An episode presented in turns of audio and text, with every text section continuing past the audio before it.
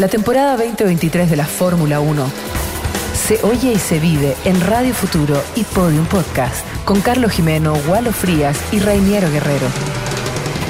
Esto es Escudería Futuro. Así es, comienza Escudería Futuro. Eh, efectivamente, la escudería que sale a ganar siempre. Yo creo que al único que no le puedo ganar es a Max Verstappen, definitivamente, porque no hay cómo. El neerlandés ganó nuevamente, eh, consiguió su décima victoria consecutiva. Vamos a hablar de ello, obviamente, pero vamos a hablar de eh, la gran carrera que vimos este fin de semana, que fue realmente una muy, muy buena carrera técnicamente, donde Ferrari también dio mucho que hablar, donde eh, Red Bull demostrando lo que ya sabe hacer, pero hay mucho, mucho paño que cortar de una gran carrera, de un gran fin de semana, siempre con Gualo Frías, Carlos Jimeno, ¿cómo están chicos? Bienvenidos a lo que dejó este, este muy, muy entretenido Gran Premio de Monza, que que fue redondito, ¿no? Porque Monza siempre, el templo de la velocidad, el público, la algarabía, la fuerza, ¿no? Y, hubo todos los elementos disponibles para más. Encima era una carrera el domingo que estuvo impecable. Bueno, yo estoy, comparto contigo, Reinero, Walo, me gustó mucho, sobre todo, no voy a partir por Verstappen, que quiero dedicarle un buen momento después a él, eh, sino por Ferrari porque me acuerdo que antes de este Gran Premio esperábamos, creo que lo comentamos incluso, que Ferrari en su pista con su gente tenía que hacer un upgrade, tenía que hacer un esfuerzo extra por entregar buenos autos. Y, muchos supusimos un ridículo. bueno, hablamos de un ridículo. Y bueno, claro. La gracia, no hicieran un ridículo. La gracia, la gracia de este formato es que también quedó esto alojado y alguien puede volver atrás si nos quiere cobrar la palabra. ¿verdad? Claro. Yo esperaba que Ferrari tuviera un upgrade, que hiciera una buena actuación, porque en su pista tiene que hacerlo. Todos se esmeran por cumplir un poco más. Y lo hicieron pero además sus pilotos, Walo, Reinero, creo que recibiendo ese buen auto, los dos eh, estuvieron a la altura. No les da todavía para ir a disputarle una carrera o tratar de ganársela, pero sí para ser animadores con los, con los mejores Red Bull. Eh, y yo creo que también celebro mucho entonces lo que hizo Ferrari, sobre todo, sobre todo lo que hizo Sainz, eh, defendiendo con honor y yo creo que con unas cuantas, unos cuantos rezos ahí, incluso del papá, para aguantar con ese neumático la presión de Leclerc, la presión de Pérez, la presión de Max, etcétera. Mm, mm. Sí, sí eh, fue una carrera muy entretenida. En lo personal, eh, me quedé con la pelea que destaca Carlos, la pelea de, Ferrari, con la defensa que hizo un Carlos, eh, ¿no es cierto? Un, gran Carlos en esta ocasión, pudiendo mostrar que es también un buen piloto y que debiera ser considerado tan bueno como el segundo, porque en este caso en el segundo en posición me refiero. Todos sabemos que Leclerc es el favorito y él el segundo. En este caso creo que demostró una madurez increíble, no solo frente a él, sino que también frente a Checo. Hay que decir que las dos grandes batallas que hubo fueron de eh, Carlos Sainz contra Checo y contra su propio coequipo.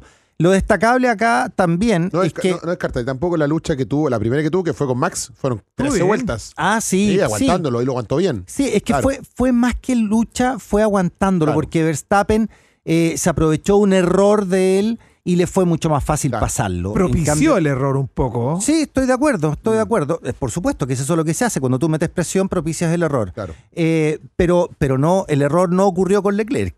No. y tampoco ocurrió con Checo. Fue una batalla más limpia, sin errores. Checo lo pasó porque lo pasó. Literalmente la maniobra valió para pasarlo, más que el error de Carlos y en el caso de Leclerc no lo puso, no lo pudo pasar. Ah, lo que yo valoro es que se ve que en esta carrera los autos de los equipos estaban todos muy bien seteados, iguales. Se vio, se vio. Eh, incluso en la parte final eh, estaba leyendo por qué Verstappen tuvo que bajar el ritmo. Llevaba 12 segundos, le llevaba a Checo y terminó en 7. Y era por un tema de neumático, básicamente, para que no se enfrentara a los a los rezagados porque iba a aparecer Gasly en, el, comienzo. Pero sigamos con Ferrari porque me quiero ir también el día sábado, porque ahí comenzó ya esta gran, esta gran aparición de Ferrari. Eh, Max hace la pole position. Detrás de él viene inmediatamente Leclerc, hace la pole position. Eh, no, al revés, hace Leclerc, hace Max, la pole y ya inmediatamente atrás pasa con 0,3 milésimas y pasa Sainz. Y eso obviamente ya fue una gran fiesta y da una buena señal lo que decía Carlos. Todavía no le alcanza, obviamente para ir a competir en lo que en, el largo aliento, pero claramente demostró que tenían auto para ir a competir en esa carrera. Y, una cosa que una se gran velocidad de punta. ¿eh? Oye, y una cosa que se vio es que los tifosi están con Carlos, ¿eh? Sí, les gustó. Lo, tienen, lo tienen como un gran luchador. Lo, respetan. Eso es. Los tifosi son, son, son defensores de ponerle sangre en la pista. Exactamente. Les gusta eso casi tanto como el triunfo. Y yo creo que Sainz, a mí me gustaron particularmente sobre Sainz no creyendo que es mejor que Leclerc. Desde mi visión no lo veo tan así. O quizás se, se está acercando, se está construyendo como un, un uno a uno con Es Leclerc. que son pero, distintos pilotos. pero quisiera decir que Sainz, primero que todo, fueron 15 vueltas que aguantó a Max, hizo una pole cuando ya nadie pensaba que le iban a sacar la pole sí. a los otros dos, primero. Y luego aguantar esas 15 vueltas, aguantar a todos los demás con una condición muy especial, porque el Ferrari se veía muy rápido, como comparto cuando todos los autos estaban bien seteados para Mm. esta pista, que además la conocen muy bien. Lo que sí habían unos cuantos grados más que no se esperaban Mm. de temperatura. Este grado ambiente y grado de pista 41, degradó, 41 grados había. degradó un poquitito más. Escuché a todos los ingenieros comentar un poco sobre el punto y a todo el mundo en la F1 comentaba un poco sobre esto, sobre esta pequeñita mayor degradación. Mm. Pero que- fue para todo igual. Para todo igual, pero de algún modo castigó un poquitito a Carlos Sainz. Él mismo reconocía que se estaba soltando un poquitito el auto y aún con esa condición Sí, a Leclerc lo sostuvo. lo, lo mantuvo adentro. Cuando, yo personalmente pensé que ya no le quedaba neumático, no le quedaba auto para defenderse Leclerc. No, pero y le ahí- quedaban huevos, que era otra cosa. Ahí eso iba a decir. Sí, eso po. fue lo que tuvo que poner. Sí, pues tal cual, sí, por eso digo, eh, a Sainz se le miren menos desde adentro, capaz incluso de hacerle un undercut eh, en carrera pasada, ¿no es cierto? Eh, pero ahora, de hecho, él mismo, recuerden que la última vuelta, él dijo, chicos, quedémonos así, paremos de pelear. Claro. Lo dijo él y lo atacó de nuevo Leclerc. ¿Sabes qué? Puedo No, hacer- no, no risk, dijo No Leclerc, risk. claro. Y, y Sí, Le- pues, ¿pa' Leclerc qué? fue. Y fue, fue Fue. igual. Oye, una pregunta a los Sí. dos. Dígame. Eh, yo encuentro súper positivo que de algún modo Ferrari lo haya liberado en la carrera. Absolutamente. absolutamente, O sea, absolutamente. me- me- lo- sí. yo lo, a mí ya uno ya entra en, la, en el análisis más como más de, de- más de adentro, porque me, me- me daba lata que el que Mm. haya sido pole position finalmente pudiera perder incluso el Sí. podio. Eh, me parece que Fer- Ferrari hizo lo correcto. Hizo lo correcto, o sea, sí. mantengamos la posición porque creo que era el premio que se merecía Sainz por todo lo que había hecho. Ustedes porque que- justamente aguantando Sí. a todos y cada uno de los que le fue a pelear de atrás, me parecía que era lo correcto, era el mensaje que tenía que dar. Y justamente para asegurar los puntos, porque si no daba esa instrucción, podría haber pasado esto que se un Fettel Leclerc como pasó en Brasil y los dos Sí, fuera, ¿no? Entonces. Ahí es donde a veces el equipo tiene que decir rápidamente, incluso Sí. se demoraron un par de vueltas, porque tendría que haber dicho inmediatamente cuando lo pasó Checo, chicos, no se pelea más, acá, acá termina. O sea, de, de hecho, el que Leclerc le haya peleado hasta la última vuelta, aún así da cuenta de que el señor va a ser, ya, peleen, pero tú pelea más. Sí, eso- y esa parte es la que yo no comparto. Ahora, ¿qué ocurre? Ustedes saben mi teoría del cuadro y toda la cuestión. Aquí, claramente el cuadro de Ferrari se desarmó. Los gallos tenían una pintura, el piloto era Leclerc y ese cuadro se les desarmó. Entonces hoy día tienen que abrir el A mí, cuadro. a mí me gustó todo lo que hizo Sainz y también me gustó lo que hizo Leclerc. También tiene que ir a pelear su bueno, lugar. Leclerc, Leclerc dijo después, dijo, iba a ir Mm. y, y estaba completamente consciente de que no iba a dejar un escándalo, Exacto. no lo iba a chocar. Voy a ir nada. en la medida de lo Iba a ir, posible. claro. No, eh, él estaba buscando el Sí, error de exacto, Carlos. sí, eso es lo que eso estaba sí, buscando. Ahora, Sí. Volviendo al tema del error de Carlos, Mm. yo lo, lo quería plantear porque no, no voy a quitar nada de lo, de lo que hizo Sainz, que realmente fue muy elogiable. Sí. Pero es un piloto que a veces, cuando se ve enfrentado a estas situaciones, el error, cuando uno lo provoca ese error, le ha pasado otras veces. De hecho, la carrera que gana el año pasado, que es la carrera que ha ganado en Silverstone, eh, él iba punteando en la carrera. Detrás lo seguía Max. Mm. Y justamente en la, en la curva de Mado, en esas curvas que seguías que hay, se sale de la pista. Carlos. Estoy hablando de la vuelta 13-14. Se sale de la pista, pasa Max. Y Max después tuvo un problema con el piso. ¿Te acuerdas que el piso y al final terminó octavo porque tuvo un problema y gana la carrera finalmente Carlos Sainz? Es un piloto que igual cuando lo apuran, ayer también, o sea, cuando Max una vuelta, dos vueltas, tres vueltas, y la cuarta lo exigió hasta que llegó Mm. pasado a la frenada y ahí lo pudo superar finalmente. Sí, O sea, pero digo, no, no, hablo de un piloto débil, digo, pero, a veces muestra esas fallas. O sea, perdón, pero Leclerc falla solo. Entonces, ¿de qué estamos hablando? O sea, si que él falle porque le meten presión, perdón, todos podemos fallar con, con presión, pero Leclerc ha fallado solo, solo, yendo solo. Mm. Ha cometido errores. Y yo creo que eso es mucho más grave. Yo creo, ¿sabes, Reiniero? Yo creo que dentro de la naturaleza de una carrera y en esta en particular, le- los errores o las fallas de Sainz son muy naturales y creo que pudieron ser muchos más. O sea, él, de hecho, desde mi visión, corrigió algunas algunos problemas de adherencia que ya estaba teniendo con el auto con acierto. Y bueno, en algún momento ya no los podía contener porque tener a Verstappen encima estudiándote, mostrando, lo estudió tres vueltas, después le metió el auto tres veces para amenazarlo. Eh, hablamos de la vuelta 9 hasta la vuelta 13 o 14 Claro. y ahí ya derechamente le metió el auto. Entonces, todo eso lo tuvo que soportar con menos neumático que, que. Verstappen. Ah, que Verstappen. Eh, que primero, Verstappen, claro. entonces creo que tuvo más aciertos que errores. Mm. Y luego, claro, hay momentos donde ya el supercampeón que va convencido y, y que tampoco titubea, porque hay otros no. que amenazan y muestran, pero también se recogen Verstappen es un en gallo ese que momento va. final. Mm. Verstappen va, va, va y va y con todo. Entonces, creo que lo que hizo Sainz para lo que tenía fue súper bueno. Y Para mí, Sí. más allá de la carrera de Silverstone, que es muy bueno por él, etcétera, es de lo mejorcito que le he visto Sí, no, soy De todo- todas maneras. español. Y más encima después agarró al ladrón. Bueno, eso sí, sí. Más encima ha sido el lujo Sí, de ir a por eso- pero Leclerc el año pasado También. eh, hizo lo mismo y también Bien. lo salió persiguiendo Sí. y todo el cuento. Eso habla un poco de, de- de cómo son las personas, estos campeones, estos ganadores, son ganadores en todo. Estos, estos boticarios, como se decía antes, ¿no? Sí, ahora, ahora hay que tener cuidado porque se podría haber enfrentado a un gallo armado y. y Menos eso mal. sí, eh, sí, menos mal que no pasó nada. Carlos Jimeno fuera de micrófono me dijo, tengo preparado un speech que A tiene ver. que ver con, Ah. con la maniobra de Max, porque eh, más allá de lo que hemos hablado de las condiciones del auto, etcétera, de lo que siempre venimos discutiendo, pero a mí también me pareció que lo de ayer también Max mostró también como lo que venimos defendiendo a algunos en este panel. ¿Pero cuál maniobra? ¿Cuál de todas? Su, No, no, su no, calidad, su actuación. su calidad Ah, como, su, actuación. su calidad como piloto. Y el yo paso- ahí lo voy a seguir, yo voy a seguir defendiendo que más allá si tiene un auto mejor o, o peor, porque lo hemos visto en autos peores, buenos y más o menos, es un tremendo piloto. Mira, yo, yo estuve mirando con detención, disfrutando mucho la carrera y después estuve recogiendo algunas opiniones, bueno, recogiendo entre comillas, voy viendo lo que viendo dijo internet, Alonso, lo que dice Horner, lo que dijo Toto, lo que dijo Luis, lo que dijo Sainz y, un- y un- y unas personas más de la comunidad del automovilismo chileno. Todos coincidían en que en esta carrera quedó demostrado que Max Verstappen la ganó por eh, la actuación o por los actos de un buen piloto. Que en esta carrera Con un buen auto. no fue tan preponderante como en otras, no fue tan desnivelado el balance entre la actuación del piloto, su conducción deportiva con relación a las prestaciones del auto. Desde luego es el mejor auto, Pérez también tuvo un buen auto, pero lo que hizo Verstappen, eh, no saliendo en la pole, yendo a estudiar a, a, Sainz. a Sainz, es más, equivocándose en tres ocasiones, cosa que no es tan habitual en Verstappen. Quiere decir que el tipo también está sujeto al error. Tres veces se pasó en la frenada Verstappen, lo que no es muy habitual en él. Entonces, el tipo no ha perdido ni esa ambición ni ese fuego. Sigue yendo al riesgo incluso con la posibilidad de error. Y luego, cuando adelanta Sainz, cuando realmente lo adelanta, por un lado, propicia el error que ya hemos dicho del español, y por otro lado, pone el auto por fuera en ese tránsito de curva largo, para luego inteligentemente quedar por dentro. Cuando en las otras dos intentos anteriores había sido al revés. Claro. Que quiere decir que también está leyendo en pista sus propios errores para después corregir esto y sacar esas líneas que son tan propias de él. Entonces, en mi opinión, y la cotejé con otras personas, insisto, incluso el propio Alonso, incluso el propio Hamilton, que han dicho, este tipo está en un excelente nivel. Nadie se detuvo tanto a hablar del auto en esta fecha en, en como de él. Y eso me parece importante recordarlo.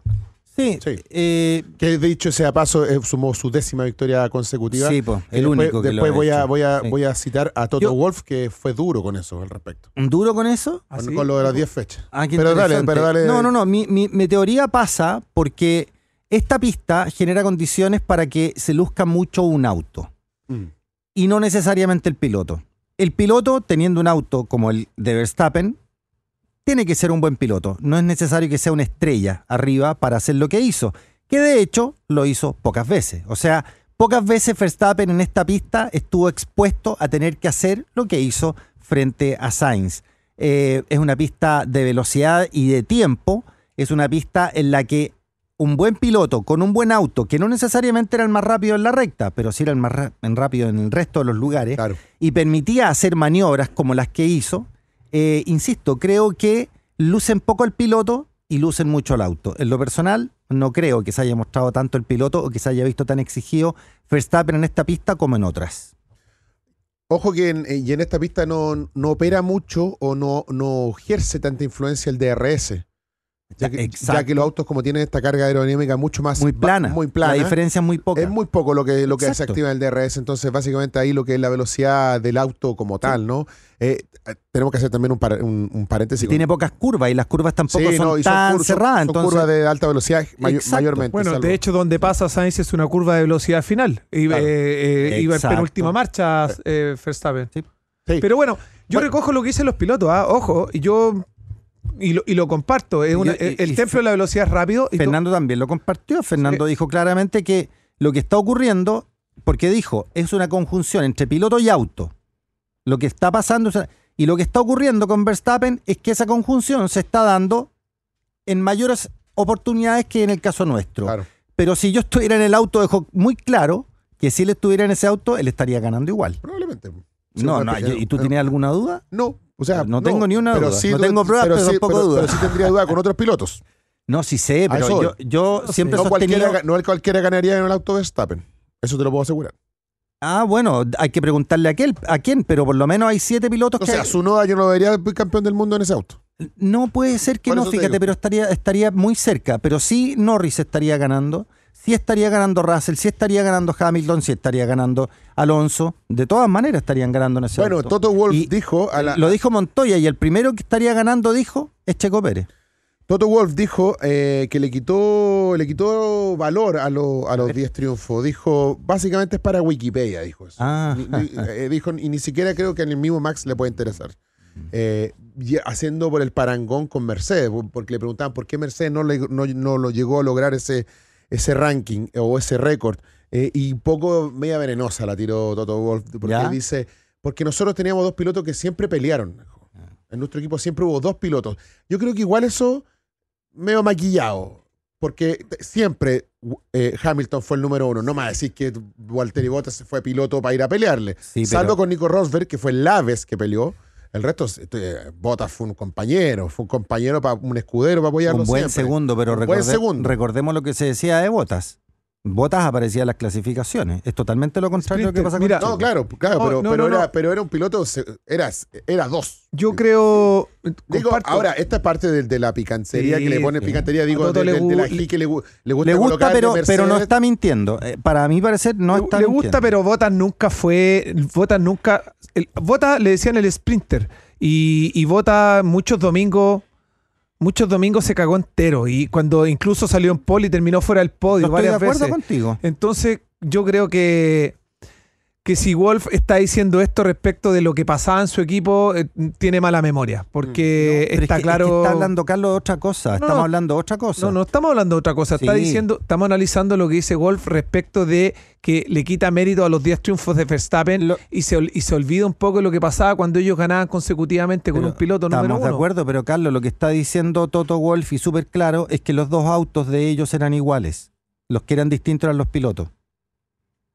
No sé Eso lo que- mo- eso es lo que está no sé diciendo. ¿En qué momento está No sé, metiendo no esto? sé, no, no, no, yo no sabe- tampoco pero estoy si- viendo esto. en no la última no frase que tú leíste está clarito eso. Sí, pero no sabría que. No, yo no podría tampoco garantizar. ¿La puedes leer de nuevo? No, no, digo, nosotros siempre tuvimos dos pilotos peleando, dice.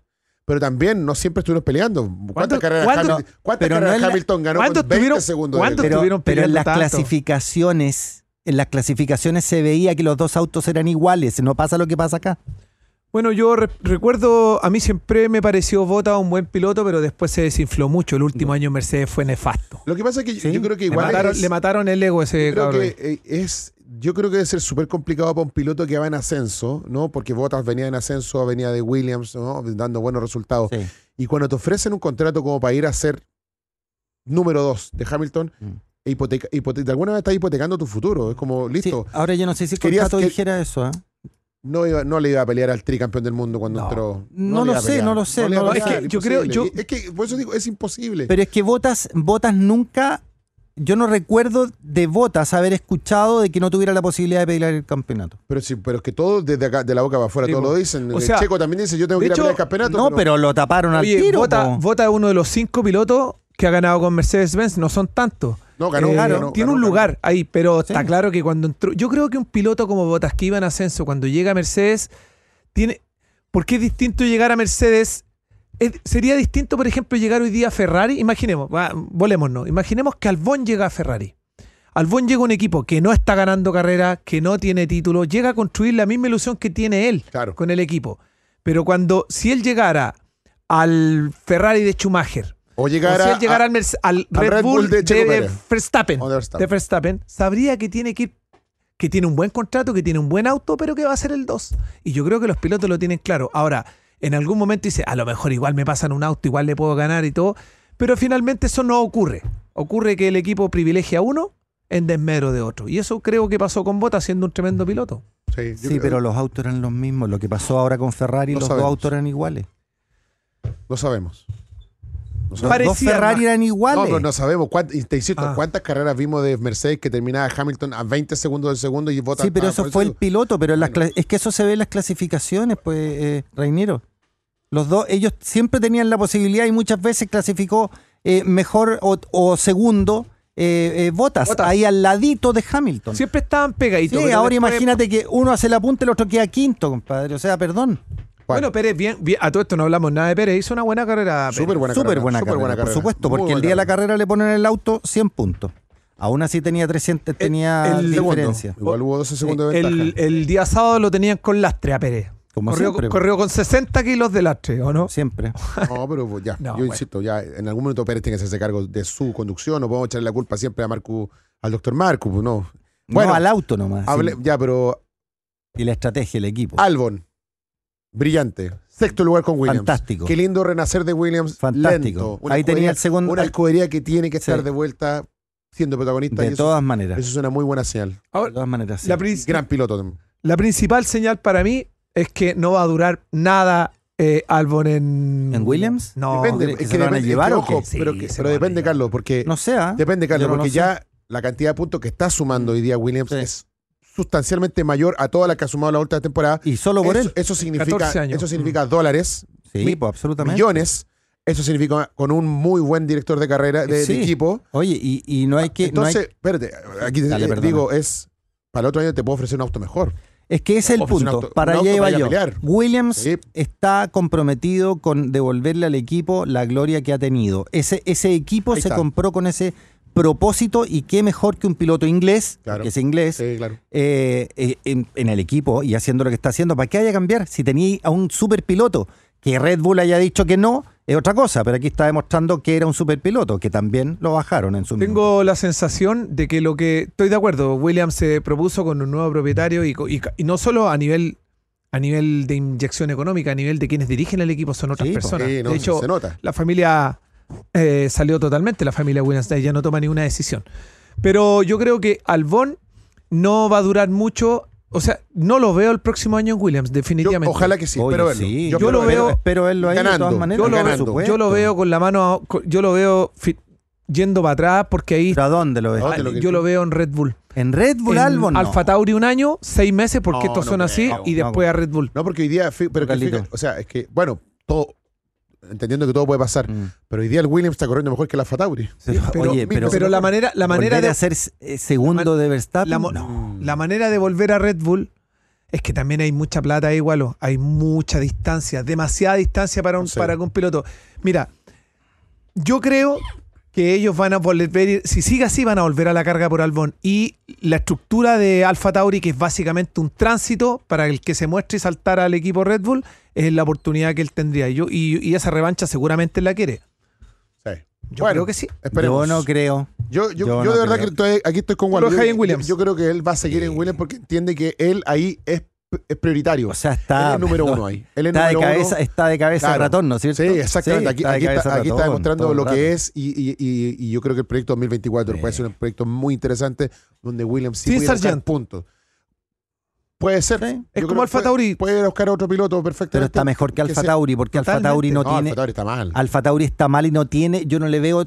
No le veo para dónde Es apunta que Alfa Tauri. Alfa Tauri no es un equipo para ir a quedarse, Ya, es un equipo para hacer salto. Basta. Sí, pero no, no, no. Eh, eh, eh, Albon necesita crecer con el equipo. Y eso está, va a ocurrir en Williams. Gualo Frías, Carlos Jimeno. Nos vemos el. No, nos vemos la otra semana, pero el 17 de septiembre vuelve la Fórmula 1 en Singapur. Se acabó Europa y ahora nos vamos a Oriente Medio, nos vamos a eh, Asia. Sí.